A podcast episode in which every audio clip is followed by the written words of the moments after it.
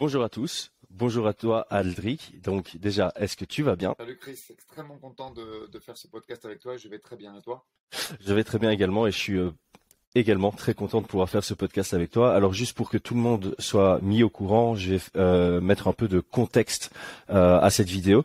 on s'est appelé il y a plus d'une semaine pour voir ce qu'on pouvait faire ensemble et on voulait proposer du contenu qui soit intéressant et instructif pour euh, l'audience et qui en même temps nous challenge intellectuellement et puisse nous faire avancer dans nos rôles respectifs, donc toi en tant que coach et moi en tant qu'analyste. Donc on s'est dit, qu'est-ce qu'il y a de plus complexe et euh, intéressant que d'analyser un style qui pourrait battre Khabib qui a été imbattable au cours de sa, de sa carrière? Donc je propose de commencer par l'analyse de Bistro, et puis on va euh, rentrer euh, davantage dans, le détail euh, de ce qu'on a pu analyser chacun de notre côté. Donc l'analyse de Bistro, évidemment, c'est si tu rencontres Khabib dans la cage, le premier objectif, c'est de ne pas se faire amener au sol. Alors, je vais te laisser la parole pour un peu voir ce que toi tu as vu auprès de ces différents adversaires. Qu'est-ce que eux ont mis en place qui ont rendu Khabib hésitant à shooter ses takedowns Écoute, je vais faire juste un distinguo sur le début de combat et euh, la fatigue arrivant le troisième, voire euh, deuxième, voire troisième round quand il y a un, état de fatigue plus avancé. Mais sur, sur euh, des premiers rounds à froid comme ça, j'ai retenu bien évidemment Justin, puisque c'est un des rares à avoir volé officiellement un round à Khabib avec Honor, mais on, on décortiquera ça par la suite. Mais également, je parlerai bien volontiers de Michael Johnson, et si tu veux, on étayera après, ainsi que de Al Yakunta, euh, puisque leurs styles respectifs ont mis en danger euh, Khabib et, rendu hésitant. Pour des raisons qui leur sont propres et des contextes différents, mm. Yakunta, je pense que moi, je, en, préambule, je pense que Khabib, c'est le plus grand travailleur acharné euh, de l'histoire du MMA. Et je pense que tous ses adversaires, il les a préparés au millimètre près, un, peu dans le dans l'optique de Jones quand on le voit regarder des ralentis de, de Cyril Gann. Et je suis quasi persuadé qu'il a fait de même euh, pour tous ses adversaires. Pour ça que Yaquinta, quand ils lui ont donné, c'était vraiment pas un cadeau à l'époque, puisque le combat d'après, il a battu euh, euh, le lutteur qui a été viré de l'UFC, qui est, qui est revenu, qui est, ça va me revenir, mais c'est pas très important. Kevin, Lee. Donc le combat d'après, quand même, Yaquinta il bat Kevin Lee et au moment où il prend Khabib, il est sur une série de win streak exceptionnelle où il met à l'amende quasiment tout le monde, même Jorge Masvidal et compagnie. Donc euh, le fait qu'il n'ait pas pu préparer ce, combat-là, je pense, l'a mis beaucoup en difficulté. Le style de, Yann un peu, un peu désinvolte et lutteur euh, universitaire également l'a, beaucoup gêné. Hum, Michael Johnson, c'est mhm. pour une autre raison, c'est le volume de frappe et l'agressivité qu'il a mis dès le début du combat. Il a même touché très sévèrement. Hein. Euh, Joe Rogan dit qu'il est sonné. Bon, on voit qu'il est lucide, mais je pense qu'il est touché très très nettement. Euh, et, pour moi, d'ailleurs, c'est si je devais décerner une palme d'or de, ces trois de ces trois protagonistes, je le mettrais à effectivement à Michael Johnson parce que le game plan de, Justin est bon, mais il est beaucoup trop fatigué. Il a une dette d'oxygène beaucoup beaucoup trop importante à la fin du premier round pour qu'on puisse rendre ce, game plan viable. Ouais, je suis, entièrement d'accord. Moi aussi, en, revoyant les, combats de Khabib, euh, j'avais pas ce souvenir que Michael Johnson avait été aussi efficace euh, avec une stratégie qui était vraiment au point. Euh, je vais peut-être euh, te griller la parole dessus, mais c'était vraiment une question de distance. À chaque fois que Khabib rentrait dans une distance d'anglaise, il y avait une, une combinaison qui sortait. Alors évidemment, tout le monde n'est pas capable de faire ça. Euh, Michael Johnson a une vitesse dans ses points qui est extraordinaire, mais il a vraiment chaque fois cassé euh, l'élan de Khabib parce qu'à chaque fois qu'il rentrait dans une distance où il pouvait se faire toucher, il se faisait toucher. Entièrement d'accord avec toi. C'est pour ça que si on doit euh, inventer notre notre combattant euh, ultime entre guillemets qui mettrait en, difficulté ce style euh, euh, Nurmagomedov, je pense que la qualité essentielle, avant de parler de qualité de grappleur, de leglock et compagnie, on en reparlera plus tard, c'est déjà avoir une anglaise très solide et puissante. Je pense que quand on voit le, pour moi le meilleur striker de, de l'UFC dans la catégorie de Khabib, c'est Barboza et de très loin. Mais son anglaise ne suffisait pas à retenir Khabib. C'est pour ça qu'il s'est fait rouler dessus euh, quand il est passé lui aussi euh, dans, dans ce test match qui est, le combat de Khabib. Et je pense que c'est c'est pas une question de striking, d'habileté et de et de et de footwork, c'est vraiment une question d'anglaise pour pouvoir arrêter un, un tracteur que, tel que Khabib qui n'arrête pas d'avancer et, qui est dangereux lui aussi avec sa boxe. Il faut quand même euh, en tenir compte. Euh, la qualité numéro un, c'est la boxe anglaise. Je pense. Je pense que notre combattant suprême qui serait capable de mettre en difficulté Khabib, il faut qu'il ait cette solidité en anglaise, ne serait-ce qu'en contre au Ouais, c'est ça, en, en, contre particulièrement parce que comme tu dis, euh, Khabib est quelqu'un qui, pour imposer son style, doit toujours avancer. Et donc, euh, on, on, va peut-être pas parler de contre uniquement sur les attaques, mais aussi de contre sur les déplacements. Euh, comme, comme, on vient de l'exprimer, c'est dès qu'il rentre dans une distance où tu peux le toucher, il faut que tu le touches parce que sinon, il, il prend cette data-là en disant ok je rentre, il y a rien qui se passe. Prochaine fois je rentre, je shoot parce qu'il est extrêmement explosif aussi Khabib. Et donc euh, il y avait cette difficulté de, il faut une bonne anglaise, mais il faut un très bon timing et une très belle précision aussi parce que si tu passes à côté, tu te retrouves dans une situation parce que tu, tu l'as notifié tout à l'heure, tel que Cyril contre euh, contre John Jones. Si tu rates ton coup et que tu t'engages un peu trop, ben, c'est le début de la fin du round pour toi. Celui qui a un peu fait ça, euh, c'est Dustin. C'est-à-dire que Dustin, il avait mhm. sur le papier des qualités intéressante avec un gros gym qui défend pas trop mal la lutte, même si je trouve que euh, on en revient un petit peu euh, de, de Letiti. On se rend compte souvent qu'ils ont des défenses assez passives. C'est-à-dire que la plupart des protagonistes de Letiti, avec ma vision à moi du MMA, ils défendent pour ne pas tomber, mais pas pour se relever, mais pas forcément pour sortir de la position et réengager un combat euh, au centre du ring, tu vois. Et je pense que sur ce genre de, de, de style, le, le style d'Aguès en général, c'est une très mauvaise chose. Et, et, et d'ailleurs, tu vois, on est en train de décrire un petit peu les qualités de Justin quand on parle de notre combattant qui mettrait en difficulté Khabib. Et pourtant, lors de l'affrontement où il prend la Kimura, si... non, l'étranglement arrière, le rear naked choke au, troisième, il n'a pas du tout fait état de cette belle boxe. Il a plus brillé par la tentative de guillotine euh, euh, qui, a forcé Khabib à un, sweep et un, un, changement de position exceptionnel que par sa boxe anglaise qui pourtant est solide, précise et puissante.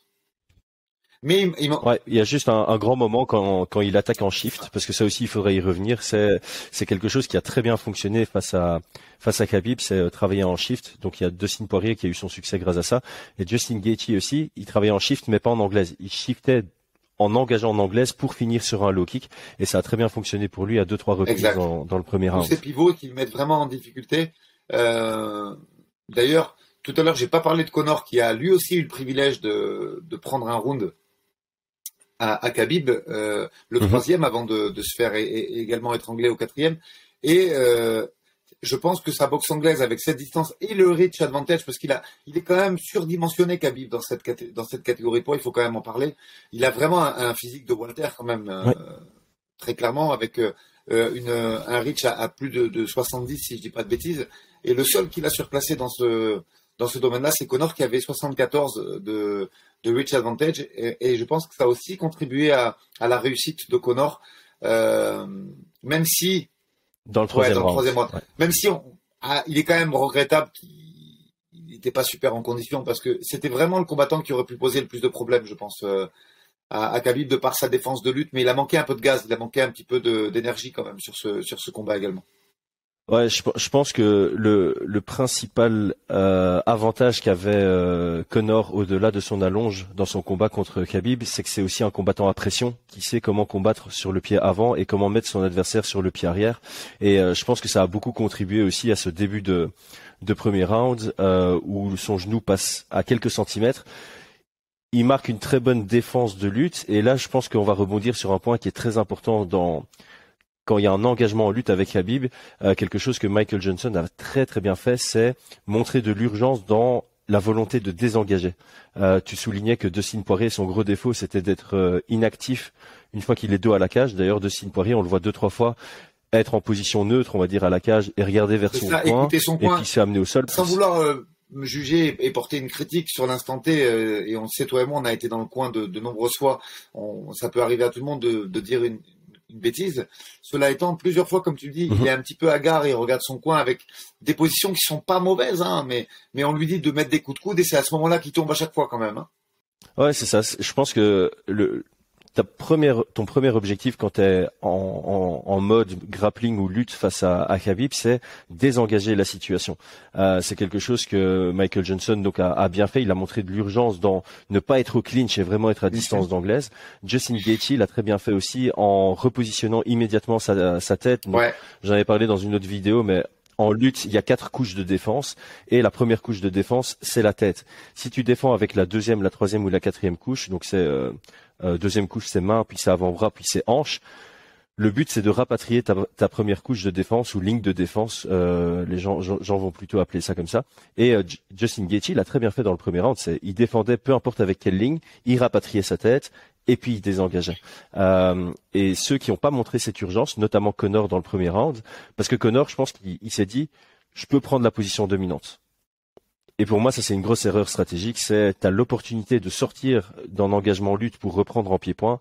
C'est la porte que tu dois prendre. Tu dois pas espérer avoir une position dominante contre Khabib parce que ça n'arrive quasi jamais. Et même quand ça arrive, euh, je pense qu'il aurait surpris des, des, gens parce que avant sa carrière euh, à l'UFC, il a montré euh, un, une, des compétences sur son dos qui étaient incroyables, avec des sweeps merveilleux, des attaques à partir de son dos, notamment un triangle qui est absolument splendide. Donc voilà, je pense que la base de la base, c'était faire ce que Michael Johnson avait avait fait, c'était désengager dès que possible. Oui, il y a eu des, il y a eu quand même des gens qui ont qui lui ont porté difficulté et au moins, au, moins qui l'ont forcé à répéter pas mal d'attaques. On revient sur Michael Johnson avec euh, mhm. le contrôle en menottes euh, à une main, à deux mains, euh, qu'il a exceptionnellement bien fait. Il y a Quinta aussi, hein, quand même, qui a eu des phases de scramble assez intéressantes en, en attendant qu'il mette le crochet pour se remettre debout ou en scramblant de l'autre côté. il y a eu du succès là-dessus. Connor, je trouve qu'il a très bien défendu la lutte libre. C'est-à-dire que les attaques aux jambes, euh, ses positions de scroll, euh, le travail qu'il fait euh, en, en, contrôle épaule et, et, en mettant la pression sur la tête, c'est très bon, effectivement, mais il s'attarde au sol, il se fait amener contre la cage. Et là, par contre, l'avance qu'il a sur la mhm. défense de lutte libre, il le perd complètement parce que on y vient maintenant, si tu veux, je, je trouve intéressant de parler de ça. Souvent, on fait un parallèle entre Georges Saint-Pierre et, et Khabib. Et, et, pourtant, je suis un grand fan de Georges, hein, vraiment un grand fan avec qui j'ai eu la chance de m'entraîner et de converser. Mais je pense quand même de façon, mon intime conviction, c'est qu'en chaîne wrestling et en, et en, attaque contre la cage, Khabib, euh, dès, euh, ah, on pourrait dire 2019-2020, parce que tu vois, au début de sa carrière, c'est pas tout à fait pareil, notamment avec euh, avec la ceinture et le, fameux genou entre les jambes où il vient chercher ses différentes attaques en single leg ou, ou son ou son petit hanché qui fait que Islam fait d'ailleurs très bien aussi. Je pense qu'il a mis ça au point dans ces années-là. Je, je suis pas dans les petits papiers, hein, je je constate juste que si tu regardes le combat, par exemple, contre euh, Rafael Dos Anjos, il attaque beaucoup moins de cette façon. Et c'est après, euh, à partir de, de, de, du combat d'après, où il commence à mettre le genou en pression avec la ceinture et qui varie avec euh, le petit crochage qu'il fait en single leg ou avec la ceinture en hanché, euh, comme le fait très bien Islam. Et, et, et ça, encore aujourd'hui, c'est-à-dire que là, je te parle de 2019, on est en 2023, il s'est passé quatre longues années et je suis pas persuadé que beaucoup de fighters soient aussi au point sur le travail en chaîne wrestling euh, en partant du cash control. Non, c'est et, c'est clair que pour revenir sur la comparaison avec euh, Georges Saint-Pierre, Georges Saint-Pierre était plutôt doué à l'ouvert. Euh, il n'a pas vraiment, enfin, il était doué à la cage, mais c'est incomparable avec euh, avec Habib. Je pense que si on, doit donner un attribut à Georges Saint-Pierre que Habib n'avait pas, c'était plutôt la fluidité entre son pied-point et sa lutte. Euh, voire même le timing. Que Khabib avait des entrées pro, voire même le timing, parce que Khabib, euh, il avait pas un si bon timing que ça, je dirais.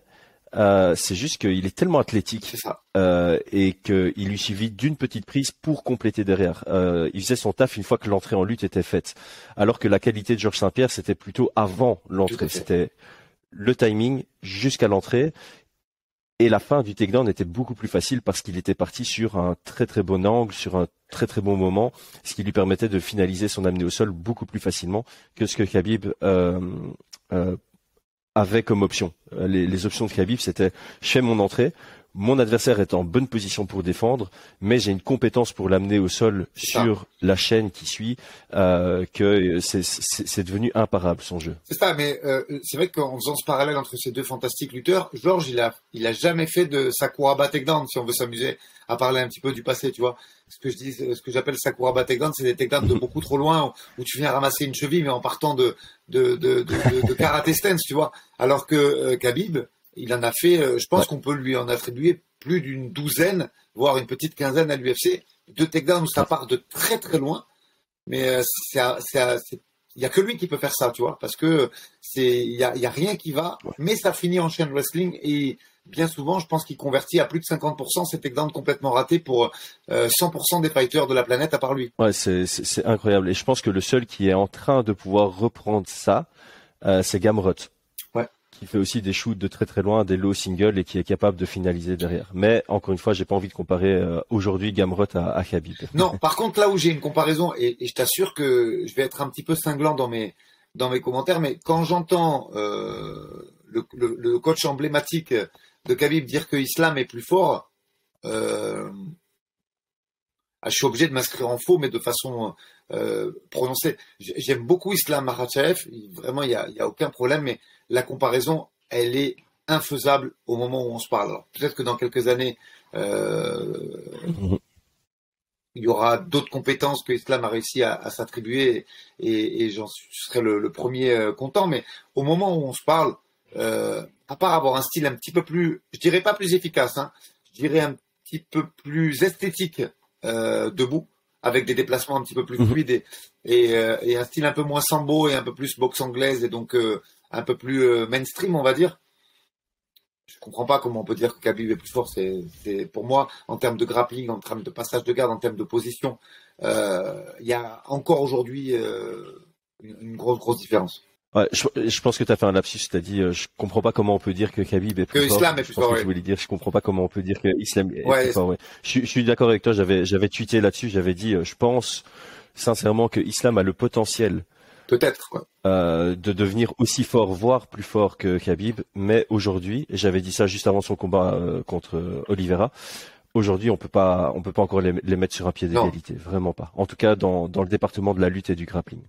C'est ça. Le, il fait des choses en, en, avance, Khabib, sur son époque, sur ses passages de garde, sur et, comment il a réussi à mixer un, petit peu le cage control, le, travail contre la cage, les contres de, de scramble. C'est c'est exceptionnel, il n'y a rien à dire. Et même ces défenses de soumission, mhm. elles sont, elles sont très avancées. Et, encore aujourd'hui, moi, je n'ai pas vu Islam euh, pouvoir montrer de telles compétences à, très haut niveau. Parce qu'ils lui ont pas fait de cadeau, mais mhm. même si effectivement, sur le papier, on dit, oui, les adversaires qu'a eu Khabib, euh, au moment où il prend Dos Anjos, c'est une star, euh, c'est une méga star mondiale, RDA. Derrière ça, oui, juste après, il prend un mec qui est fraîchement débarqué à l'UFC, euh, mais le mec était quasiment invaincu. Il y, avait, il y avait une, une hype derrière les gars qui prend à chaque fois, euh, y compris pour Yaquinta. C'était des combats difficiles quand même. Il faut recontextualiser. Ouais. C'est vrai qu'il n'y a pas eu de Ferguson. Oui, en plus, euh, Ouais, et je, pense que Ferguson ne lui aurait pas posé euh, autant de problèmes que ce qu'on que ce qu'on peut croire. Honnêtement, je pense pas que ça aurait été son plus gros challenge du tout, alors qu'à l'époque, on, voulait suivre un peu la hype des, victoires euh, à la suite de, Tony, mais je pense que d'un point de vue style, ça aurait pas du tout été son, challenge le plus compliqué. Je dirais même jusqu'à dire que Yaquinta était plus compliqué ah euh, pour Khabib que Tony Ferguson ne l'aurait été. Sur le papier. Surtout avec le contexte de de 24 heures euh, de préavis. Quoi. C'est ça. Sur le papier, Yaquinta n'a pas gagné de round, effectivement, mais tu sens quand même que euh, euh, il a gêné de, de par ses, ses, mouvements debout un petit peu inorthodoxes, mhm. de par son travail au sol, ou sans être un très grand grappleur, il avait quand même une certaine fluidité pour se rembler et, pour, et pour se remettre debout. Et, et, le, et, le, style un petit peu plein de mouvements et, plein de malgré lui il faisait des pivots tu vois il était plein de pivots un peu shift à droite à gauche avec les mains un petit peu basses et c'est là d'ailleurs qu'on peut également euh, avancer sur ce point. Je trouve Khabib beaucoup plus fort et beaucoup plus incisif contre des, des vrais euh, boxeurs avec euh, une vraie attitude que contre des brawlers qui mhm. sont un petit peu pas, pas sales dans leur, dans leur attitude, mais qui sont un petit peu dirty boxing et qui frappent un petit peu sans, sans, sans appui bien réel. Tu vois, quand, quand Michael Johnson, on peut pas dire que c'est euh, très lisible et, très académique ce qu'il propose. Mm. Cela étant, c'est, je pense, debout la personne qui lui a posé le plus de difficultés. Je, te rejoins là-dessus, le, côté non académique, et c'est pour ça qu'il avait du mal avec les shifts. Je pense, c'est parce que t'as pas l'habitude d'avoir des gars qui, sortent un peu de, de ce cadre-là, qui passent de gaucher à droitier, de droitier à gaucher. Aujourd'hui, c'est beaucoup plus fréquent. Mais à l'époque où il a rencontré Dustin Poirier, c'était euh, voilà, on, voyait ça beaucoup chez les flyweight et les bantamweight, mais chez les lightweight, on n'avait pas beaucoup de shifters à part Dustin Poirier justement. Euh, et donc ça, ça lui a posé problème. Et pour encore rester sur le mouvement, parce que tu parlais des, mouvements de Yaquinta, ça c'est un point que j'ai vraiment relevé, euh, que ce soit pour les adversaires de, de Khabib ou juste pour faire le lien. Je sais qu'on vient de dire qu'il faut pas comparer Islam et, et Khabib, mais dans l'approche stratégique, il y a certains points qu'on peut reprendre de euh, Alex Volkanovski face à Islam. C'est notamment cette conscience de la distance avec euh, avec Habib et la conscience de la distance qu'on a derrière nous avec la cage. Et ceux qui ont qui sont restés le plus longtemps debout face à Khabib sont ceux qui ont montré une urgence dès qu'ils approchaient de la ligne noire dès qu'ils approchent de la ligne noire et qu'ils se disent ok maintenant je passe en mode déplacement plutôt que je passe en mode concentration de combat, ça a très bien fonctionné. Et d'ailleurs, euh, Alex Volkanovski, tu le vois directement qu'il est en mode combat. Dès que son pied est sur la ligne noire, il est en mode je feinte pour te faire reculer et je prends du terrain, ou bien je me déplace latéralement pour essayer de reprendre le centre. Et euh, ça, c'est quelque chose que Connor avait très bien fait, et c'est un des seuls à l'avoir fait. C'est quand il engageait en anglaise, ou quand il feintait en anglaise et que Khabib euh, reculait d'un pied, Connor prenait ce mètre. Alors que la plupart des autres, quand ils feintaient ou quand ils faisaient reculer Khabib, ils restaient sur place et ils laissaient Khabib revenir. Ça paraît bête, selon moi, mais ce, petit espace que tu peux te faire à des moments clés du combat, ça peut faire une énorme différence. Donc moi, dans mon dans mon combattant euh, suprême pour battre Khabib, j'ai aussi ça. J'ai quelqu'un qui est ultra conscient de là où il se trouve dans la cage, de systématiquement trouver des stratagèmes pour ne pas être derrière cette ligne noire et euh, se créer de l'espace avec des avec des feintes, avec des combinaisons, parce que Khabib en anglaise avait tendance, j'irais à 60-70% du temps à désengager de l'action. Et donc là, ça te laisse des opportunités de reprendre du terrain et de, respirer un tout petit peu. Parce que on l'a vu, Khabib à chaque fois, il étouffe ses adversaires. C'est difficile de combattre contre lui, notamment parce que tu te sens suffoqué, parce que tu sais que tu as la cage à, à 30 cm de toi, derrière toi, et mentalement c'est difficile et ça te fatigue mentalement, donc ça te fatigue euh, physiquement. Je pense que tu l'as souligné, Justin Gaethje, il avait une bonne stratégie, mais à partir d'un moment, il n'arrivait plus à prendre de l'espace derrière lui, et je crois que ça l'a fatigué mentalement, et ça s'est ressenti dans son attitude euh, dans le combat. Alors que euh, euh j'ai complètement skippé, je vais partir sur Volkanovski contre euh, Islam Makhachev. On l'a pas senti submergé dans le combat, je trouve. Il avait une attitude vraiment du gars qui était en contrôle de ses déplacements et donc en contrôle de ce qu'il voulait faire par rapport à son à son game. Non, mais je pense que tu t'échappes pas, bien au contraire. Khabib, alors j'ai quand même une petite tablette avec moi qui euh, relate les, statistiques d'un certain Gleison Thibault contre Khabib Nurmagomedov, mais on y reviendra plus tard. Et puis je me suis amusé à, regarder et re-regarder ce combat en interprétant quelle serait la sentence des juges avec le nouveau règlement également. Mais on en reparlera après. Celui-là, on va le laisser de côté. Et forcé de constater que Khabib n'a jamais perdu. Et euh, que pour essayer de comprendre la stratégie euh, faite par l'école Nurmagomedov, qui, qui était déjà de, son papa, on est obligé de déborder sur... Moi, je vais même te dire mieux, dans mon interprétation de ce podcast, euh, je suis allé chercher même Shamil Zavorov, pour euh, qui avait un, qui avait un, style similaire. Alors c'est moins fort, c'est pas moins fort, bien évidemment que c'est moins fort. Euh, des Khabib Nurmagomedov, il y en a qu'un, et, le travail qu'on fait, c'est juste pour essayer de comprendre ce style, parce que souvent on, on mélange un petit peu le Caucase. Non, c'est le Daghestan et particulièrement l'école de euh, du papa de Khabib, feu papa de Khabib, euh, Bouakar Nurmagomedov, et et c'est pas le Daghestan, parce que si tu prends d'autres combattants dagestanais qui viennent d'autres écoles, euh, c'est pas le même style. Et, surtout pas à mélanger avec la Tchétchénie ou euh, avec euh, l'Ossétie, parce que ce sont des fighters qui mixent la lutte et, des qualités euh, debout ou des qualités de grappleur, mais c'est un style différent. Et donc, non, non, moi je suis d'accord avec toi, il faut parler concerné islam, et il faut parler également des autres combattants tels que Shamil Zavorov et même ceux qui brillent aujourd'hui au, Bellator et qui ont fait partie de l'équipe de, du, papa de Khabib, parce que euh, euh, on en reviendra tout à l'heure, mais il y a des combattants qui ont réussi, en tout cas, à, amener euh, une pierre à l'édifice de, de vaincre ce style et qui ont, qui ont réussi par des qualités martiales différentes à, à, mettre un petit peu ce, ce phaser plan en, en difficulté et, euh, mm. et à apporter des qualités martiales novatrices, en tout cas sur, pour contrer ce style. Aujourd'hui, on n'a pas encore toutes les réponses, enfin, on n'a pas encore. Moi, je pense qu'on a déjà très bien avancé aujourd'hui pour pouvoir lutter efficacement contre ce genre de style, comme à l'époque le style des, des Brésiliens dans, dans les années 2000. Mais euh, euh, il faut quand même lui, reconnaître ça. Il a inventé un truc parce que des gros lutteurs à l'UFC, il y en a eu plein. Surtout à la période où Khabib est arrivé, il y avait des mecs comme Josh Koscheck, il y avait des mecs comme JSP. Mais lui, il a, il a, il a, il a rajouté. Moi, pour moi, c'est vraiment l'inventeur euh, euh, du chien wrestling et, et, et, et, surtout de le, de le mixer sur, sur le grappling également et sur les contrôles. Il a inventé ça. On peut pas lui enlever. Oh, non, clairement, il a donc il, a euh, développé un style qui part de à partir de ton entrée en lutte, euh, arriver au sol et arriver à submerger ton adversaire au sol parce que son grappling aussi était incroyable. Il avait euh, je crois qu'il y a une super vidéo de BJJ Scout qui établit vraiment tous ces toutes ces logiques de euh, ok en première instance il cherche ça, en deuxième instance il, cherche le tripod pour pouvoir passer la garde. S'il frappe pas, il passe de position. S'il menace pas une soumission, il frappe.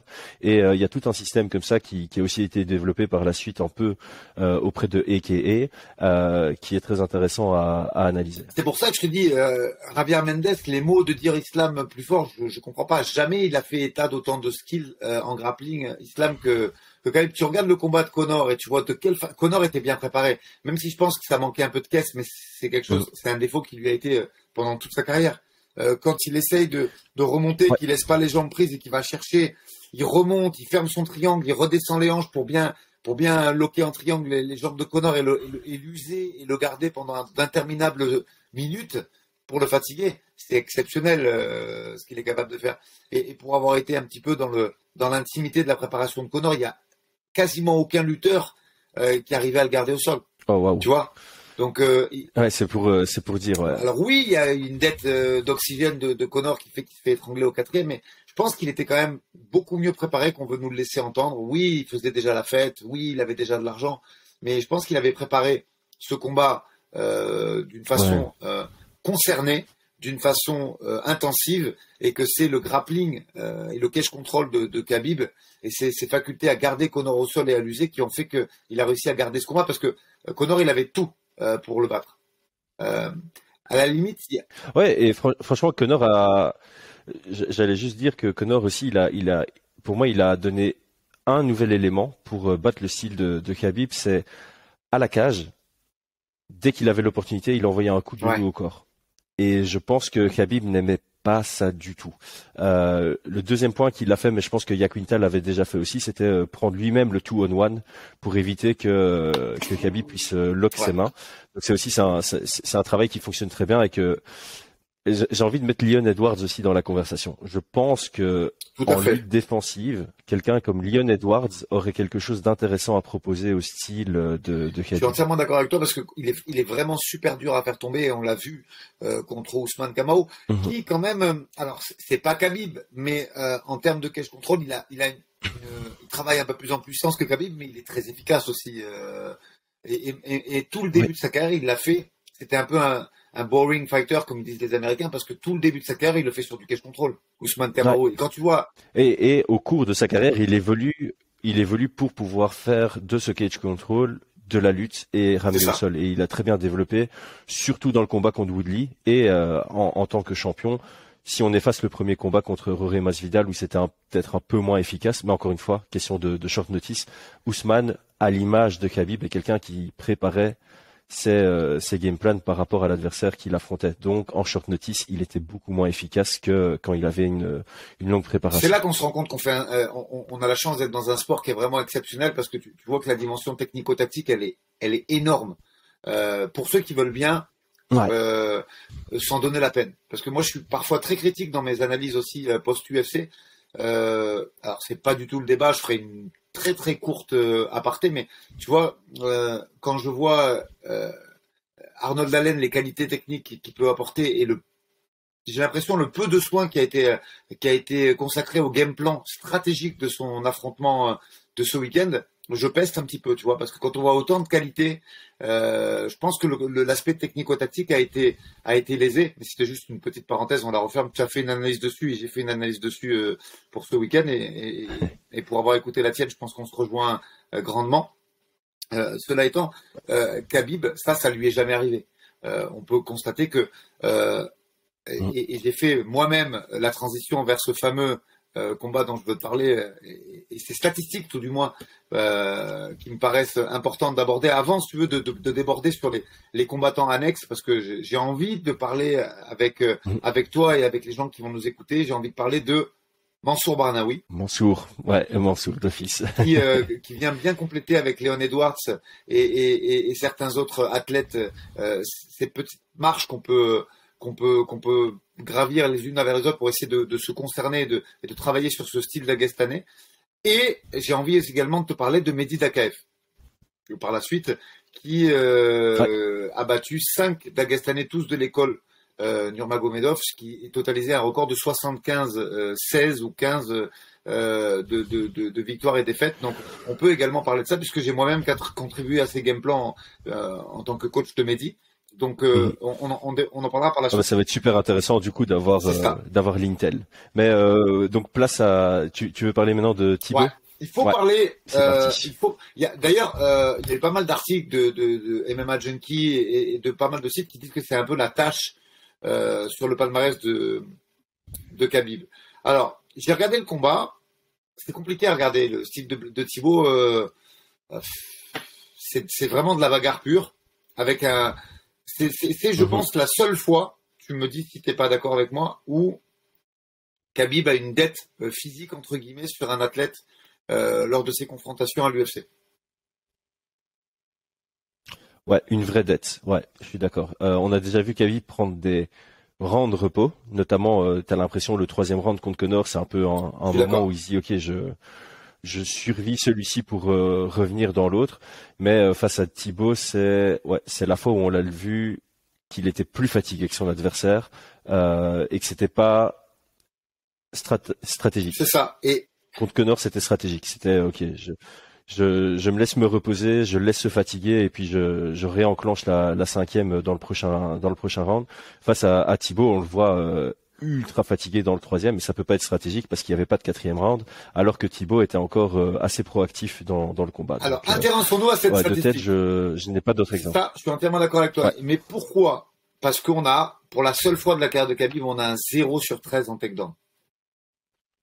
Mhm. Première des choses, avant de parler de frappe efficiente et de et de voir un petit peu le parce que parce que ce combat il le gagne et et et je me suis forcé de regarder le combat avec la, la, la, façon de, de, de noter euh, qu'on avait à cette époque. Donc on est d'accord qu'à cette époque, on, Avant 2017, voilà, on considérait euh, une action quand tu bloques l'adversaire contre la cage en cage contrôle, on considérait que c'était une action dominante et que euh, elle te faisait gagner entre guillemets euh, le round ou partie du round. On est d'accord, on est. J'explique. Je, sais que toi, tu es largement au courant de cela puisque euh, moi-même tes vidéos, je m'en suis inspiré grandement pour, essayer de comprendre un petit peu cet aspect euh, moderne de, de, de, la façon de noter un combat. Du scoring. Euh, mais voilà, c'est pour contextualiser pour, pour nos, nos, auditeurs également et les gens qui nous regardent. Voilà, à cette époque, je coince mon adversaire contre la cage sans frapper, juste en, en ayant un contrôle physique sur lui, et on considère que je gagne le round. Et, et, et quand bien même mon adversaire mettrait 5 ou 6 frappes effectives de plus que moi dans ce round, il euh, n'y a pas d'action de reset, il n'y a pas d'action prioritaire. Le cache control va être euh, mhm. euh, concerné et, et, va, il peut me donner le gain du round, même si lui m'a mis cinq frappes très nettes et très efficaces. On est d'accord On est bien d'accord. Ouais, c'est comme ça que ça fonctionne. Donc, il y a un temps de contrôle qui est quand même important de, de la part de Khabib, mais mais il y a zéro takedown de scorer et en frappe effective, ben, ben, il est devant euh, Gleison Thibault. Donc euh, je pense que en recontextualisant à cette époque, je sais pas ce que tu en penses et je vais écouter avec attention ce que tu vas dire là-dessus, mais la victoire, euh, c'est serré, mais on peut quand même constater que les positions entre guillemets dominantes de l'époque, c'est Khabib qui les a. même s'il se rate complètement en lutte, même si euh, il est en dette d'oxygène, même si physiquement Gleison Thibault est plus massif que lui, il le fatigue beaucoup par sa force physique, parce que ça devait être un sacré cutter aussi. À noter quand même que Gleison Thibault a fini sa carrière à 77 au PFM, où il y a ce fameux combat euh, controversé contre Rory McDonald euh, l'année dernière. Mais euh, je pense qu'avec la notification qu'on met en place aujourd'hui, il perd ce combat 28-29 euh, de façon, mais tous les jours que Dieu fait. Je, je suis entièrement d'accord. Si on fait le scoring aujourd'hui, euh, c'est un combat qui est perdu pour Khabib. À l'époque, c'était controversé, mais je donnais la victoire à, à Khabib. Je suis d'accord avec toi. Il faut en parler comme un, point noir parce que euh, après c'est difficile à expliquer, as vu, parce qu'on a mis en place des, une méthodologie tous les deux depuis pas combien de temps ça fait temps qu'on parle sur de mais on a mis en place une méthodologie depuis une petite euh, demi-heure sur, euh, sur le style d'Agastané. Et Gleison Thibault ne respecte rien de, de ce qu'on a dit. C'est vrai. il a un style à lui de bagarreur, il a une façon de se mouvoir qui lui est propre. Par contre, il a un physique euh, très massif et, et, et une façon de défendre qui est euh, une orthodoxe qui est très différente. C'est pas un lutteur, il défend ça un peu à la à la brésilien. Là, tu vois, il y a, y, a, y a pas de menottes, il y a pas de mise contrôle. C'est une épreuve de force en fait que que Gleison euh, euh, fait faire à, à, Khabib. Et dans cette épreuve de force, forcé de constater que peut-être que le cut avait été difficile pour Khabib. On, on peut pas savoir euh, malheureusement. Moi, j'ai pas de d'infos à, à donner là-dessus sur cette époque, mais le style suffit à lui-même et euh, Khabib, et lors de ce combat que j'invite euh, euh, les gens à regarder et à regarder parce que c'est un classique quand même, euh, bah, il est clairement en difficulté. Et, et, je pense que ouais, avec, avec la notation d'aujourd'hui, il perd ce combat euh, d'un point. Hein, sans, sans, sans, aucune équivoque. Je, suis, je suis d'accord. Alors on, peut évidemment nuancer en disant que Khabib qui a affronté euh, Gleison Thibault, beaucoup de gens l'auraient potentiellement battu parce que c'était pas encore son prime. Euh, donc évidemment, si tu mettais Khabib de cette époque-là contre euh, le top 5 des, lightweight de ce moment-là, ben, il aurait aussi perdu. Donc son style a évolué et euh, aujourd'hui, on va plutôt se concentrer sur comment battre la, la version prime des quatre derniers combats de Khabib que la version de, de, de Thibaut. Mais c'est vrai que c'est intéressant à, à, souligner de se dire qu'à une époque, le style de Khabib était battable par le style de Gleison Thibaut. Et je pense que un point qu'on peut vraiment souligner et garder dans cette conversation, c'est le le, matching physique. Je pense qu'il y a très très peu d'athlètes euh, que Khabib a affronté qui étaient physiquement aussi forts que lui. Personne n'était plus fort que lui, je pense, dans ses adversaires. Euh, et je pense qu'il avait toujours un ratio un delta de force supérieur à ses adversaires, ce qui justifie aussi pourquoi lui était plus en forme que ses adversaires euh, plus le combat avançait, et aussi notamment parce que il savait imposer son jeu. Et on sait tous que quand c'est toi qui as la gestion du rythme du combat et de la direction du combat, bah tu dépenses moins d'énergie que, tes adversaires, surtout si tu es plus fort physiquement. Mais, c'est un point que tu relèves qui me paraît très important. Et on va juste faire un petit constat de, de, de, quelques combattants de l'école Nurmagomedov qui sont aujourd'hui euh, dans de grandes organisations. On parlait de, de Shamil Zavorov, on parle d'Islam, on peut parler de de, de, de, pas mal de ses confrères qui sont également au Bellator. Euh, il y a un point commun quand même, quelle que soit la, catégorie euh, dans laquelle ils évoluent, c'est que euh, on a quasiment le physique de la catégorie au-dessus. Et ça, c'est quand même une résultante qui revient de, façon constante. Dans, il y a une dimension physique de leur jeu qui est normale, hein, parce que à partir du moment où tu fais de la préhension plus que du striking, c'est quand même le cas de, de, tous, parce que même Islam, il strike, mais il se sert aussi beaucoup de, mmh de, la lutte et même il fait semblant de lutter pour boxer et vice versa. On est, c'est un peu les premiers à avoir créé également cela. Euh, la dimension physique est importante et la plupart de ces athlètes aujourd'hui, ils ont tout de suite un avantage physique. C'est ce qu'on appelle des gros cutters. Ils, coupent beaucoup de poids, mais avec une méthode euh, qui me paraît viable puisque ils ont des, des, passages à vide. On sait que les derniers rounds, les, les championship rounds sont, sont parfois difficiles pour, pour tous ces, ces combattants. Euh, cela étant, mentalement, ils en veulent tellement qu'ils tiennent, ils surpassent la dette d'oxygène et, et le, le, la fatigue par un mental à toute épreuve.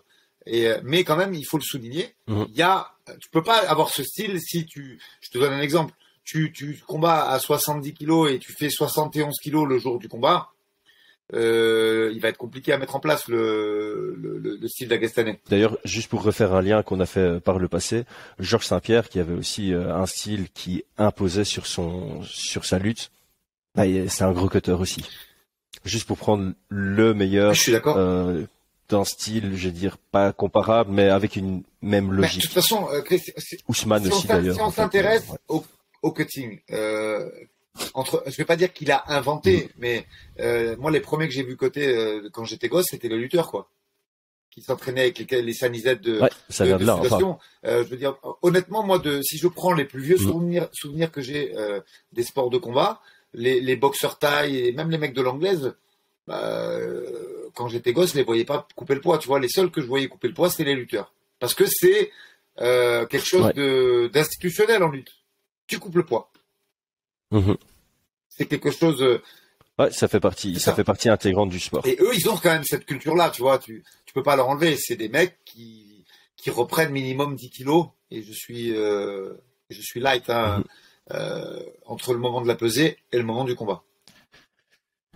Je suis très light. Ouais, aisément, aisément. Je pense que après, ça, ça, dépend de la catégorie de poids évidemment. Euh, en un lightweight va prendre plus qu'un flyweight, mais euh, on va dire que proportionnellement par rapport à leur adversaire, ils vont facilement prendre entre 10 et 25 de plus euh, sur la plupart en fait. Hein. C'est pour ça que moi je pense là, je spécule un petit peu parce que aujourd'hui, euh, tu arrives à avoir des datas solides puisque l'UFC pèse lors de la pesée officielle, mais pèse également le lendemain avant, avant, soit avant de partir à la salle, soit mhm. carrément dans le vestiaire si tu as oublié de le faire. J'ai une petite anecdote à, à, à ce sujet. Euh, Sean Brady, qui était avec Manon euh, lors de l'UFC Abu Dhabi, euh, où il y a eu le fameux euh, Islam Oliveira, a oublié de se peser, enfin oublié, n'est pas passé sur la balance avant de prendre le bus pour aller à la salle. Et il y a un officiel de l'UFC qui est venu le chercher dans le vestiaire pour euh, savoir quel poids il faisait euh, avant d'aller euh, se battre. ce qui m'a permis de le checker, bien évidemment. Et Sean était à 89 kilos pour un pesé à 77,2, je crois. C'était pas oh, wow. Donc, 12 kilos, 12 kilos en, 20, et, en 36 mhm. et, et, donc, je n'ai pas les datas de Khabib, mais je pense très honnêtement que euh, Khabib devait être à 82, 83 kilos, moi je pense, le jour du combat simple spéculation. Euh, ça me semble totalement mais, euh, mais ouais, j'en suis. Je, je, je, le vois vraiment reprendre un 12-13 euh, par rapport au, au 70,7 en avec le pound de tolérance et au 70,2 150 et des poussières sans le pour le pour le championship weight. Tu vois, donc il faut prendre en compte quand même cette data là. Parce qu'elle est, elle, elle, est importante, notamment sur tout ce qui est grappling, travail de contrôle et, et, et travail contre la cage, notamment. Euh, c'est une donnée qui est importante. Si à 5-6 kilos, de... tu sais, euh, euh, moi j'ai pas mal fréquenté le, les circuits de lutte universitaire quand j'étais, j'ai eu la chance de m'entraîner aux États-Unis et, et, certains circuits de lutte français. Dans certaines grosses académies de lutte, 5 kilos d'écart, tu luttes pas. Ok. Tu vois? C'est intéressant, je savais pas Donc, du tout. Euh, c'est bien pour une mhm. raison si, si des professionnels de ce sport euh, mettre en place des mettre en place des, des, des, des process comme celui-là, c'est parce que le poids est important et, et, et un, un, un Bien trop, sûr. trop d'écart de poids peut amener à une blessure, peut amener à, à, à une surcompensation qui mettrait l'athlète euh, en difficulté. D'autant plus que ce style-là est fort axé sur la pression au sol, parce que c'est pas c'est pas un style volant, c'est pas un style euh, à la volée ou avec beaucoup d'espace et, euh, des scrambles. Ils sont très forts dans les scrambles, mais leur objectif c'est le contrôle et un contrôle à pression avec une lourde pression d'épaule. On l'a notamment vu euh, avec Makachev contre Oliveira. On sent qu'il y a un, abandon immédiat d'une ceinture noire de, de Jiu-Jitsu. C'est dire à quel point ils sont capables de mettre une pression, de suffoquer. De, euh, j'ai donné une, une anecdote. Euh, quand Brian, euh, donc mon athlète Brian, mais d'ailleurs vous étiez là. Euh, je pense que la première fois qu'on s'est rencontrés, Manon faisait, faisait ses débuts professionnels avec les Warriors euh, à Anvers, et, et, et, Brian combattait contre Ilia Topuria en, en main event. Et euh, Brian, après le combat contre Ilia Topuria, a dit j'ai jamais senti une pression pareille. Il avait un positionnement et une pression qu'il avait jamais senti par le passé. Et je pense que quand tu rencontres quelqu'un comme Habib dans la cage, tu te rends compte de son niveau un truc que tu voyais pas spécialement en, image. Quand tu vois en image, tu dis ok, il met la pression comme ça, il se positionne comme ça.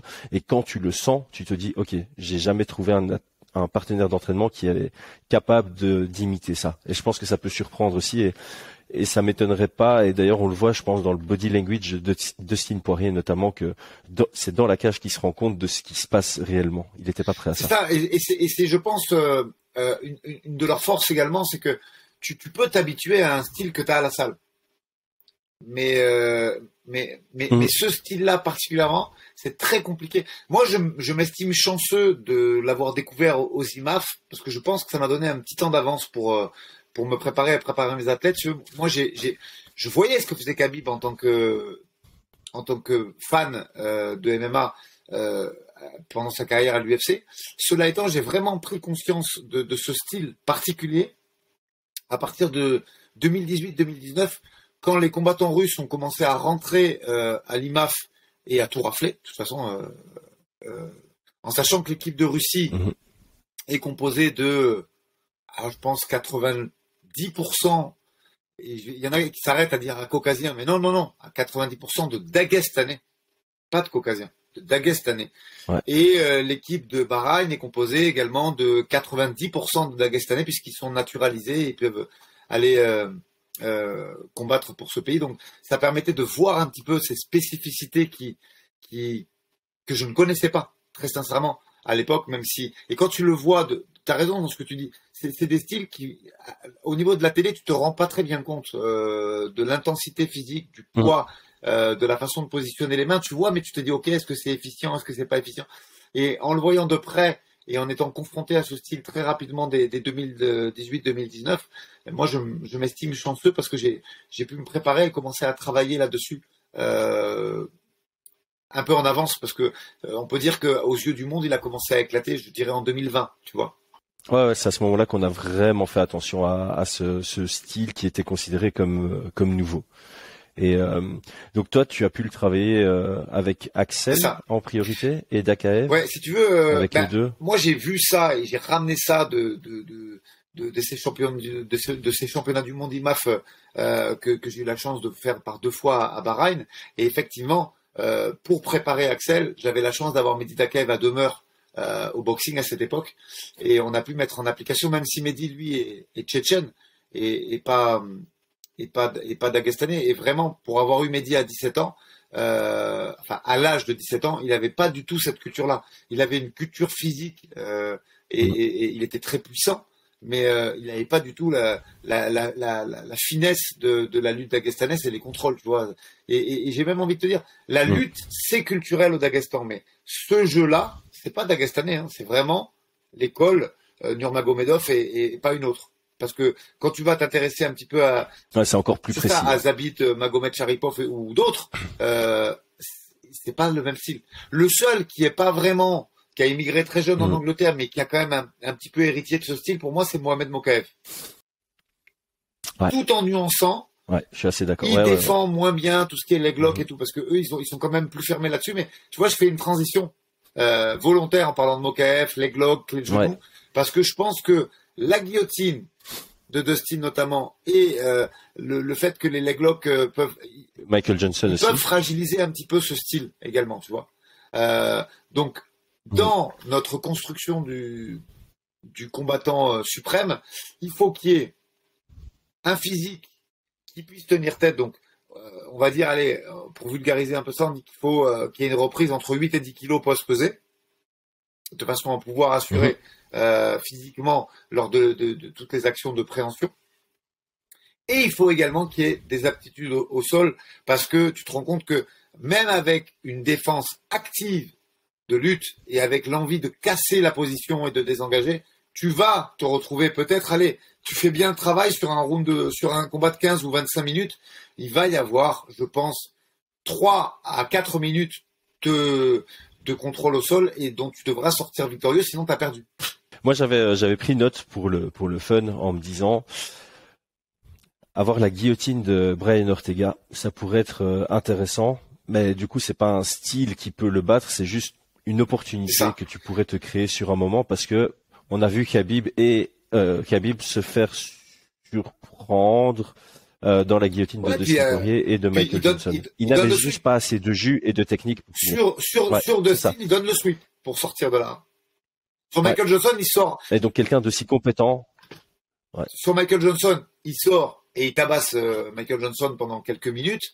Sur Dustin, il roule, il donne le sweep. Donc, on va dire que cette arme-là, à ce moment-là, lui donne quand même l'opportunité de sortir de la position et de pouvoir euh, scrambler, revenir debout et faire et faire d'autres actions dans le combat. Donc, je pense que la guillotine, c'est une arme euh, pour notre combattant parce que elle peut te sauver un ou deux takedowns pendant le combat de par euh, euh, mm. la, la, retenue que va avoir l'athlète. Parce que je dis que moi je dis souvent à mes gars que c'est super intéressant d'avoir un, une ou deux guillotines sur son tapologie parce que ça donne à réfléchir quand même. Ça fait un peu l'effet Mike Tyson, les mecs ils osent pas, mm. ils, osent, ils osent moins. Si tu commences à voir guillotine choke sur un tapologie, le mec en face il va dire bon ok attention quand même, tu vois. J'avais jamais euh, pensé à, à, à, cet angle de d'avoir, euh, enfin, évidemment c'est très compliqué, mais c'est une réflexion très intéressante de se dire si tu as construit ton topologie avec certains types de victoires, ça peut bah, rendre hésitant ton adversaire sur certaines stratégies. Euh, J'avais jamais pensé à ça. C'est très tu Vois, regarde, je vais, je vais parler. Alors, je, les gens qui vont écouter le truc, ils vont dire il a ramené souvent l'action sur son club. Alors, c'est pas du tout que j'ai envie de, de, de, de, de m'auto-promouvoir. C'est juste que tu connais parfaitement les athlètes que tu entraînes au quotidien. Et quand tu vois le, le palmarès d'Ilias Giroun, qui a, je crois, cinq ou six guillotines à son actif, mhm. et que tu le vois dans certains combats qu'il a livrés au PFL à très haut niveau euh, contre contre des, lutteurs euh, comme Loïc Razabov, euh, comme euh, il me reviendra le nom, mais justement il y a un fighter de, de, chez de chez Khabib aussi. il va me revenir dans quelques instants, mais on va le trouver très vite. Et tu vois que le fait qu'Elias ait des victoires par guillotine, ils ont modifié quand même leur façon d'entrer dans les jambes et de d'amener le combat en, en wrestling ou en, ou en cash control. Tu vois, donc il y a, y a une il y a un effet peur, entre guillemets, euh, car le combattant a déjà finalisé euh, là-dessus. Bah, euh, juste pour donc nuancer ce que tu dis, moi je trouve ça justement intéressant que tu ramènes tes expériences personnelles parce que c'est ça qui fait aussi la crédibilité de, des informations que tu donnes. Donc le fait que tu aies pu vivre la préparation de combat face à des à des Dagestanais et ce, ce style-là, ça nous apporte des informations qui sont vérifiées. C'est ça. Et, et, moi je, je c'est vraiment quelque chose que j'ai que j'ai vu de l'intérieur quand, quand tu amènes une compétence euh, qui peut gêner le, le, travail de, de, de, ces gars, ils, ils modifient et, et c'est souvent euh, une modification qui est faite à ton avantage. Donc c'est intéressant d'en parler, c'est intéressant de le voir mhm. de, de, cette façon. Donc c'est pour ça, ouais, les leglock, on n'a jamais trop vu. Pour l'instant, le seul combattant qui a ce style-là, qui a été euh, confronté au leglock, c'est Mokev et, et pour l'instant, il n'a il a pas repris l'entraînement. Hein. Non, alors petite petite. Non. Et euh, euh, est-ce que attends attends attends attends est-ce que Islam est-ce que Islam Makachev n'avait pas été menacé par euh, Thiago Moïse si, si, si. sur euh, un ou plusieurs si, leglock Faudrait, euh, il faut, il faut regarder le combat. Je t'avoue que je l'ai pas fait, mais ça, ça, ça avait permis à. Il me semble que Thiago Moïse a pu se trembler, ouais, se remettre debout. Ça avait permis à Thiago de ouais, se relever. Ouais, ouais. Et et alors petite semble, ouais. petite rectification, enfin rectification, non, petit complément. le combattant d'Agestani dont je faisais état, c'était Islam Mamedov. Euh, Islam Mamedov, allusion, oui. Okay. Qui, euh, tu vois que contre Ilias, d'ailleurs, il s'impose contre Ilias par split décision. Et tu vois que ça a changé quand même son jeu, euh, de la crainte, entre guillemets, de, de, de, de, de ses skills de, de Elias Giroud sur les guillotines. Ok. Ah, c'est ouais, intéressant. Donc, mais c'est vrai que c'est compliqué de pouvoir euh, les battre entre guillemets sur leur compétence première qui est donc euh, le chain wrestling. Cela étant, il y a des contre-exemples. Moi, je t'invite à regarder euh, le run de Mehdi Dakaef euh, dans l'organisation de Khabib, euh, qui est devenu Eagle et qui au début s'appelait euh, qui est devenu, ouais, qui est devenu Eagle et au début elle s'appelait oh j'ai plus le nom en tête mais pareil ça va me revenir c'est pas très important. C'est faire Google ça. Ouais. Il y avait, ça avait le nom d'une marque, d'une boisson énergétique, si je dis pas de bêtises. Euh, mais bon, pareil, facile à retrouver. euh, non, une marque locale. Euh, je crois que c'est Dragon. Non, c'est Gorilla. Gorilla. Et, et, Mehdi, lui, ouais. on a capitalisé sur sa défense de lutte parce que on, on, tout à l'heure, on parlait de, je pense que c'est le bon moment de développer ça. On parlait de Mansour et Mehdi, qui ont tous les deux ouais. une, une, une, brillante carrière puisque Mansour euh, va faire son premier combat dans le tournoi des 1 million de dollars du Bellator. et on espère qu'il va gagner puisqu'il pourrait euh, nous donner encore euh, la, la, la, la, faculté de parler de cet affrontement d'Aguestan euh, reste du monde puisqu'il y aurait un descendant de la famille Nurmagomedov au deuxième tour et Mehdi va participer au tournoi ACA d'un million de dollars à partir du mois d'octobre et il, il, a gagné la ceinture de la propre organisation de Khabib qui, qui 8 fois sur 10 était au Daghestan. Donc ces deux combattants ont la particularité d'avoir vaincu ou embêté, euh, pour le cas de, de, Mansour Islam, de façon très nette, puisque des aveux lui-même d'Islam, c'est le combat le plus dur de sa vie. Bon, il l'a dit avant Volca, quand même euh, recontextualiser. Il a dit avant ouais, la fin avant Volca, c'était le combat le plus tôt de sa vie. Je ne sais pas si c'est toujours le cas. Euh, cela étant, il l'a quand même dit que Mansour était le combat. Ouais, ouais. et c'est clair que ça s'est joué à pas grand chose, hein, parce qu'à un moment, il y a, c'est dans le deuxième round, le triangle qui paraît très très serré et qui s'arrête parce que, d'après ce qu'on dit, ouais. il y a eu un, un fish pas- hooking. on- Moi, on je ne le vois bien. pas à la caméra, mais Compliqué cette histoire. ouais, ça me paraissait euh, bizarre, mais en tout cas.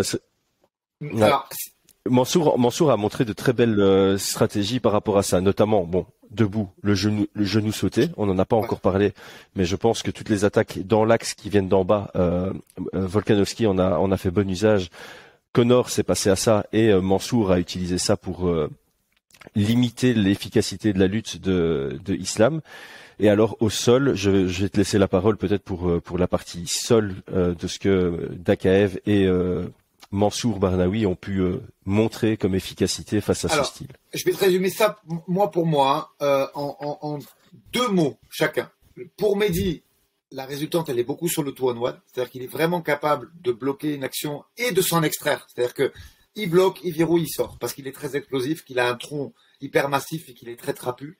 Et ça, c'est le physique qui permet de pouvoir contrer euh, Volca également. Il a, il a un peu ce physique-là. Sur le cage control, tu as, un, un centre de gravité très bas, tu es, trapu des jambes, tu as un tronc très très solide et tu es capable d'avoir un two-on-one euh, euh, également euh, énervé et solide. Tu fais déjà une bonne partie. Après, comme tu l'as très bien euh, signalé précédemment, le tout, c'est pas que de défendre, c'est de s'en extraire. C'est d'être capable de sortir du bon côté Mhm. euh, et de partir de là parce qu'au bout d'un moment, ils vont t'avoir, c'est leur jeu. faut quand même respecter ça. Il faut, il faut les respecter, ces mecs-là, ils méritent. Et, et défendre pendant une dizaine de secondes est quelque chose de faisable. Si ton camp a bien appréhendé euh, le- la terminologie du combat et ses composantes. Par contre, dire tu vas faire un round complet comme ça, de toute façon, tu l'as perdu le round si tu le veux. Même si aujourd'hui on donne une- une- une- beaucoup plus d'importance aux dégâts et euh, au, au- au- au striking euh, efficient que c'était le cas euh, avant 2017, il y a quand même, tu peux pas passer 4 heures, enfin 4 minutes ou, ou, ou 3 minutes contre la cage parce que ça te laisse très peu de temps derrière pour t'imposer. Donc, mais Ah oui, de, de fait, hein, euh, c'est le, le contrôle a moins d'importance qu'à l'époque, mais cela n'empêche que si tu te fais juste contrôler et que t'as rien marqué avant ou pendant, bah tu perds tout de même le c'est ça. rang. Donc, euh, T'as juste plus d'opportunités de rattraper le retour plus facilement, quoi. Le, retard. Donc ça, c'est une première, un premier pareil. Donc Mehdi, on résume tout ça avec le two on one. Mansour, lui, de par son, euh, son aspect très longiligne et, et, et sa, sa taille immense pour la catégorie, il peut pas défendre pareil. Il a un centre de gravité qui est beaucoup plus haut. Euh, il, il peut défendre la lutte sur les déplacements, sur les frappes qu'il va envoyer au- dans l'axe pour faire éviter le lutteur, mais il ne pourra pas avoir la, la même efficacité sur la défense de takedown. Et il compense avec quoi? Et là je vais pareil dire un seul mot, il fait à, per- à la perfection le John Wayne Sweep. Et ça, ça a le mérite. Tu vois, euh, c'est vrai que euh, ces Dagestanais ont inventé un anti-jujitsu euh, quasiment à la perfection. Et je me permets de dire quasiment parce qu'en fait, ils sont restés sur des bases très traditionnelles du jiu-jitsu brésilien. Donc le fameux demi-garde, le sgrim, c'est-à-dire on va passer le bras du côté de, du bras pris et on sort ses fesses pour mettre soit un crochet et faire un sweep avec un crochet, soit un knee shield et pouvoir euh, faire un ciseau, soit on se relève, euh, on se cremble euh, du côté du, du underhook, euh, c'est-à-dire du côté du, du bras pris. Et eux, ils contrent à la perfection ce jujitsu-là. Par contre, quand tu commences à mettre des crochets sur une garde ouverte, quand tu commences à pouvoir euh, être menaçant sur les jambes, euh, tu en parlais précédemment, ou quand tu commences à travailler sur des John Wayne sweeps qui sont des sweeps un peu euh, nouveaux et, peu conventionnels, tels que le fait à la perfection Mansour, et là c'est plus dur. Le jeu euh, en est perturbé et tu peux arriver. ce qu'a fait Mansour Barnaoui contre Shamil Zavourov, je crois qu'il totalise 6 ou 7 renversements de la demi-garde, et il en fait deux contre Islam, c'est exceptionnel. Même si effectivement Islam était jeune. il utilise super bien ses leviers. Mais euh, le John Winsweep, c'est euh, il faut que notre combattant Chris l'ait, parce que je te garantis que c'est aujourd'hui euh, le Sgrim, il est très dur à avoir sur ces, sur ces lutteurs d'Agestanais parce qu'ils savent le défendre, ils ont le coude bien serré. Et en plus, le coude serré leur permet de, de, pouvoir être saillant et d'envoyer un coup de très rapidement si tu essaies de rentrer et de prendre la profondeur dans ta demi-garde. Donc, euh, euh, le John Winsweep, c'est vraiment une parade à ce placement de corps. Et Mansour l'a très bien compris. D'ailleurs, pour teaser un peu son combat du mois de mai et surtout le combat suivant, euh, l'année qu'il a, qu'il a passé à Vegas à Ten Planet, j'ai vraiment hâte de voir comment il a upgradé sa demi-garde et, et, voir de quelle façon il va, il va évoluer maintenant parce que je pense que c'est un aspect de son jeu qui peut être très très déterminant contre Ousmane Nurmagomedov. Ouais, je pense que son, son sol couplé à quelques mois ou années euh, à Tennis Planet, ça peut vraiment très très bien se complémenter. Oui, parce qu'il y a les leglocks, euh, il a dû peaufiner son jeu avec des, tu sais, les mecs de Tennis Planet sur, cette position de demi-garde, ils sont capables de faire des triangles de bras, ils sont capables de faire des leglocks et, et, ça ramené avec avec ce John Wayne Sweep qui, qui manie à la perfection. Euh, ça risque de mettre Ousmane dans, de, dans, dans, dans, des cas euh, très difficiles. Et, et, si tu le contrôles pas, Mansour il roule dessus au bout d'un moment mhm. euh, debout, tu vois, parce qu'il a, il a un striking exceptionnel, très puissant.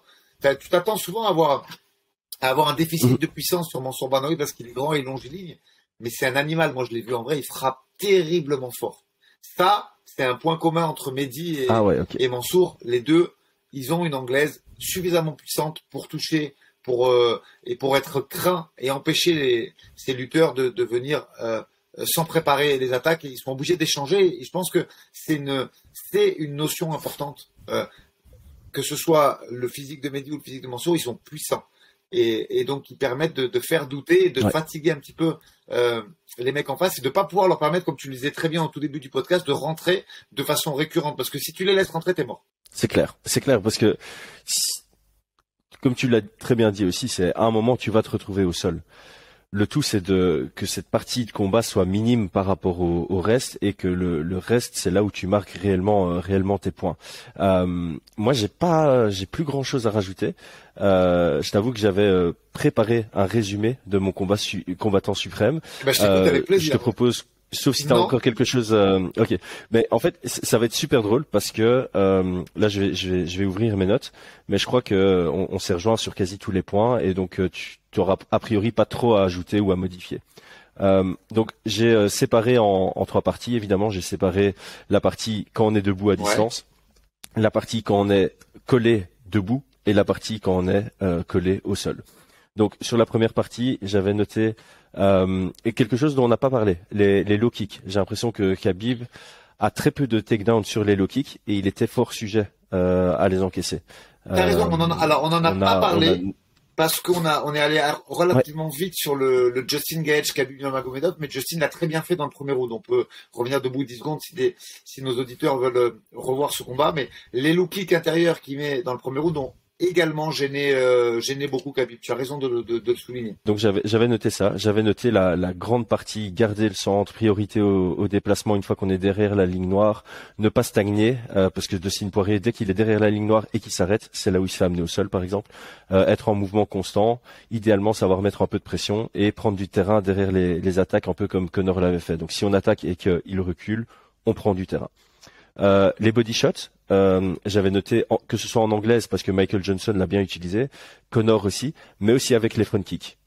Parce que les front kicks, ça attaque le corps, ça fonctionne assez bien.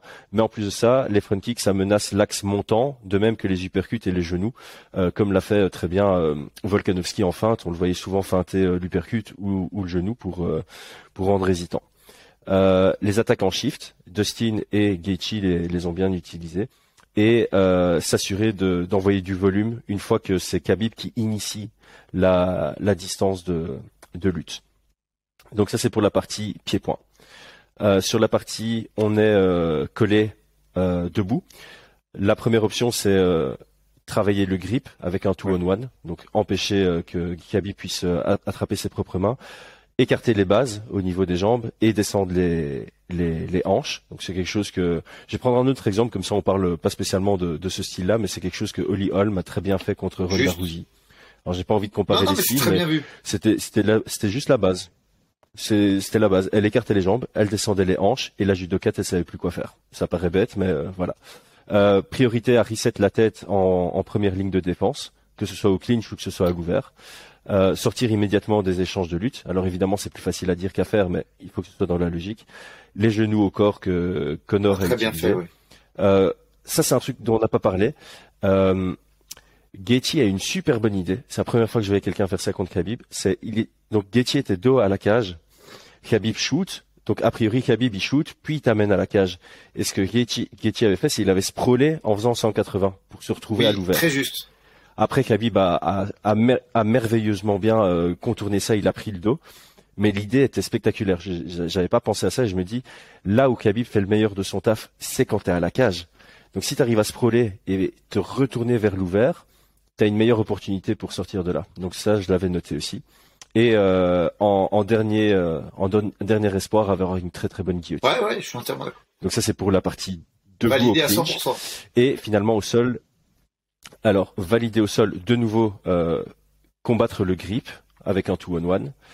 Euh, ne pas chercher la position dominante, préférer sortir à moins d'avoir le niveau de Mansour Barnaoui au sol. Euh, et alors utiliser un jeu de levier au sol. Donc euh, j'ai mis butterfly, j'ai mis giggler sweep. Donc euh, toi tu l'appelles le John Wayne, hein, je pense même, que ouais. c'est le même. De temps en temps, la deep half peut être intéressante pour gagner du temps. Et euh, il y a aussi le twist, le twist sweep qui est pas mal euh, à utiliser que Mansour avait utilisé contre contre Islam quand il a pas réussi son, son Juste, John Wayne. juste, juste. Et voilà, moi c'est c'est Eh tout. ben, C'est mon combat- écoute, combattant suprême.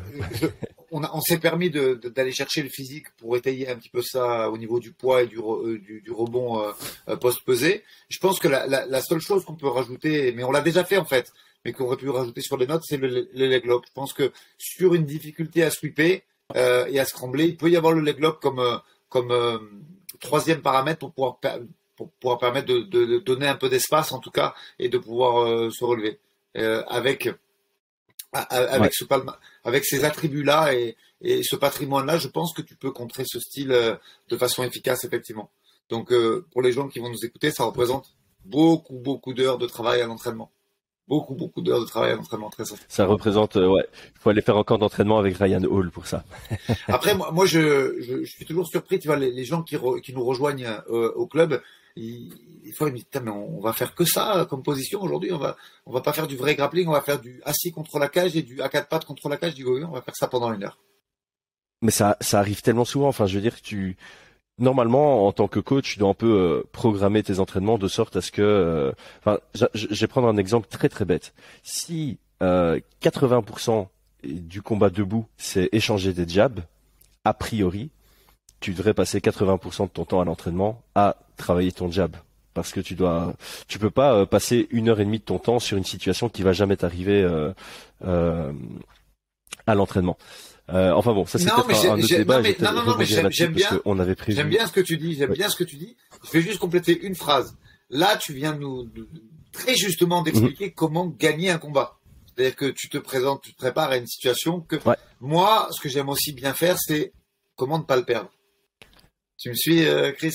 Et, et- Ouais. et donc gagner un combat, c'est Ouais, la bien. win condition effectivement, elle est importante et elle est capitale même. Mais moi, la première chose que là, je vais livrer des petits secrets. La, première chose que je me demande quand je suis en train de valider le match-up d'un de mes combattants, c'est ok, comment on va pas le perdre déjà? Et après, on verra comment le gagner. Est-ce qu'il y a des situations où on peut perdre ce combat et, ça va être vraiment chaud euh, pour nous? Est-ce tu vois Et après, j'établis un game plan en partant de l'inverse, de façon à être efficient et plus détaché sur mon. Parce que si tu commences à te dire, on fait ça, mais si ça rate, on a perdu. Eh, le mec, toi déjà, t'as la pression quand tu fais le game plan. Alors imagine le combattant qui va devoir l'exécuter, tu vois. C'est quoi tu me fais penser à, à John Danaher Ah, c'est un beau que compliment, ça. quand il y a un nouvel élève qui vient chez lui, il, Voilà. Euh, ben oui, exact. Il lui fait d'abord travailler pendant six mois la défense avant de se concentrer sur les attaques. Alors que la plupart des clubs, quand tu arrives, tu vas d'abord voir l'étranglement arrière et ce genre de choses. Et en fait, c'est super intelligent parce que dans tes premiers sparring au sol, quand tu es débutant, tu fais face à des initiés, tu seras en mode défense parce que tu seras moins fort, tu te feras dominer. Et donc si tu as appris que des attaques mais que tu n'as aucune opportunité de les mettre en, pratique parce que tu es que face à des gens plus forts que toi, tu n'évolues pas aussi bien que si les six premiers mois, tu vois comment défendre. Et une fois que John Tanner, il voit que tu es capable de défendre, là, il t'apprend à avoir des offensives parce que tu te retrouves dans des positions intéressantes pour le faire. Et donc, j'aime bien ce que tu dis parce que souvent, on voit des combattants perdre leurs moyens quand leur game plan A ne passe pas. Et ce serait bête de perdre un combat parce que tu n'as vu qu'un chemin vers la victoire et que tu n'as pas vu les situations à défendre pour pouvoir trouver ce chemin vers la victoire, parce qu'une victoire, c'est d'office offensif. C'est pour ça que moi, je mets, beaucoup ces situations à l'entraînement, parce que, ok, tu vas exploiter ta win condition, mais, mais si tu domines euh, trois minutes du combat et dès que ça se passe euh, contre la cage, tu te fais monter en l'air à chaque, euh, à, chaque action, tu vas avoir une dette en oxygène, tu vas avoir une perte de confiance, tu vas avoir des dommages qui vont faire que tu as moins de lucidité par la suite. Donc, je préfère que c'est... Et même le mec, moi, je j'ai pas mal de strikers dans, dans les dans les individualités dont j'ai la chance de m'occuper. Et si le mec il n'est pas serein sur ces situations, comment veux-tu qu'il strike euh, de façon relâchée et détendue? Exact, euh, c'est typiquement ça. Et on le voit très souvent. Si tu es un bon striker et que tu fais face à un bon lutteur et que tu as peur de sa lutte et que ça bah, tâche la qualité de ton striking, à quoi bon ça. Et en fait, euh, à quoi bon être un bon striker si tu l'exprimes pas Exactement. Et tu parlais de très justement de Léon Edwards. Ben, c'est ça qui fait sa force à Il est relâché, il s'en fout, tomber, il va se relever. Tu vois? Et exact. Moi, c'est vraiment ce que j'essaie d'inculquer à mes gars. Et toutes ces positions qui sont presque euh, non nommées, tu vois, parce que souvent quand tu vas dans des salles de grappling, et moi j'en ai fréquenté pendant des années, on te dit allez, euh, passe au paro, travail de garde, travail de ci, travail de là. Sauf qu'en fait, en MMA, tu te rends compte que ça n'arrive jamais. Il y a très peu de gardes fermées en MMA, il y a très peu de demi-gardes franches. Il y a, il y a beaucoup aujourd'hui de travail euh, contre la cage, à quatre pattes parce que tu as scramblé et que tu pas réussi à te relever, à quatre pattes parce que tu as raté ton amené au sol et que tu as une jambe que tu tiens péniblement et que tu sais pas trop comment comment régler la, comment repartir sur une situation euh, resetter entre guillemets la, situation ou parce que tu es en train de scrambler et que le gars t'a fait tomber, tu vois. Donc euh, moi je m'attache beaucoup à ça avec mon travail euh, au quotidien, c'est OK, on va déjà apprendre à pas perdre un combat dans des dans des situations bien bien précaires et difficiles et après on ira euh, relater des, des, cas et, des séquences de travail pour pouvoir s'imposer nous. Mais déjà, on va essayer de pas le perdre. Le combat sera déjà pas mal. Ah, j'aime bien le mindset. J'aime bien le mindset. Euh, écoute, à la base, on avait prévu de partir sur d'autres sujets, mais euh, là, on a fait 1h10 sur comment battre Khabib. Donc, je te propose qu'on qu'on garde cet épisode uniquement sur comment battre Khabib et qu'on se prévoit d'autres dates pour parler d'autres sujets, parce que j'espère je pense que les auditeurs ici vont être convaincus par la qualité qu'on peut apporter ensemble et que du coup, euh, si on part sur des sujets peut-être un peu euh, un peu moins mainstream comme en battre Khabib, euh, les gens auront un intérêt à, regarder pour apprendre juste juste par par tes bah, connaissances. écoute, moi j'ai été vraiment ravi de, faire cet épisode avec toi. J'espère que qu'on a pu éclairer ou moins intéresser les, spectateurs et, auditeurs de de ce podcast. Moi en tout cas je me suis donné beaucoup de mal, mais c'était un plaisir, sincèrement. C'est-à-dire que j'ai, je sais pas, je dois vraiment avoir passé une dizaine d'heures sur la préparation de, de, de, ce podcast parce que c'était intéressant et ça m'a fait plaisir de revoir certains combats et ça m'a même fait évoluer en tant qu'entraîneur sur certains détails euh, qui n'ont pas sauté à mes yeux les premières fois que j'ai regardé certains combats et qui ont sauté et qui ont été plus évidents euh, sur du revisionnage. Donc euh, j'espère que la passion qu'on a mis, là je parle en ton nom également, euh, dans la préparation de ce podcast, j'espère qu'elle sera, elle sera comprise et ressentie par les, gens qui vont le regarder. j'en suis, j'en suis certain. En tout cas, merci à toi, Aldric. Euh, on se retrouve du coup prochainement pour d'autres sujets et pour d'autres podcasts. Je te laisse le, mot de la fin et puis je coupe et oublie pas de pas déconnecter comme ça il y a le plot. T'inquiète, j'oublierai pas. Bah, écoute, le mot de la fin, encore une fois, un grand plaisir de, de travailler avec toi et de, de pouvoir partager. Tu, tu sais que le, le, grand bien que je pense de toi et que j'ai déjà été amené à, à, dire sur les différents podcasts où j'évolue. Donc euh, voilà, une, analyse. Euh, alors c'est pas une, un, débat parce qu'on était souvent d'accord, mais je pense qu'on a pu amener une analyse très pointue sur sur ce style et sur les combats qui ont fait Khabib de, de 2017 à, à, 2022. Et en tout cas, pour ma part, c'était très très intéressant. J'espère qu'on a pu transmettre un petit peu de cet intérêt pendant pendant cette heure, cette heure et quart.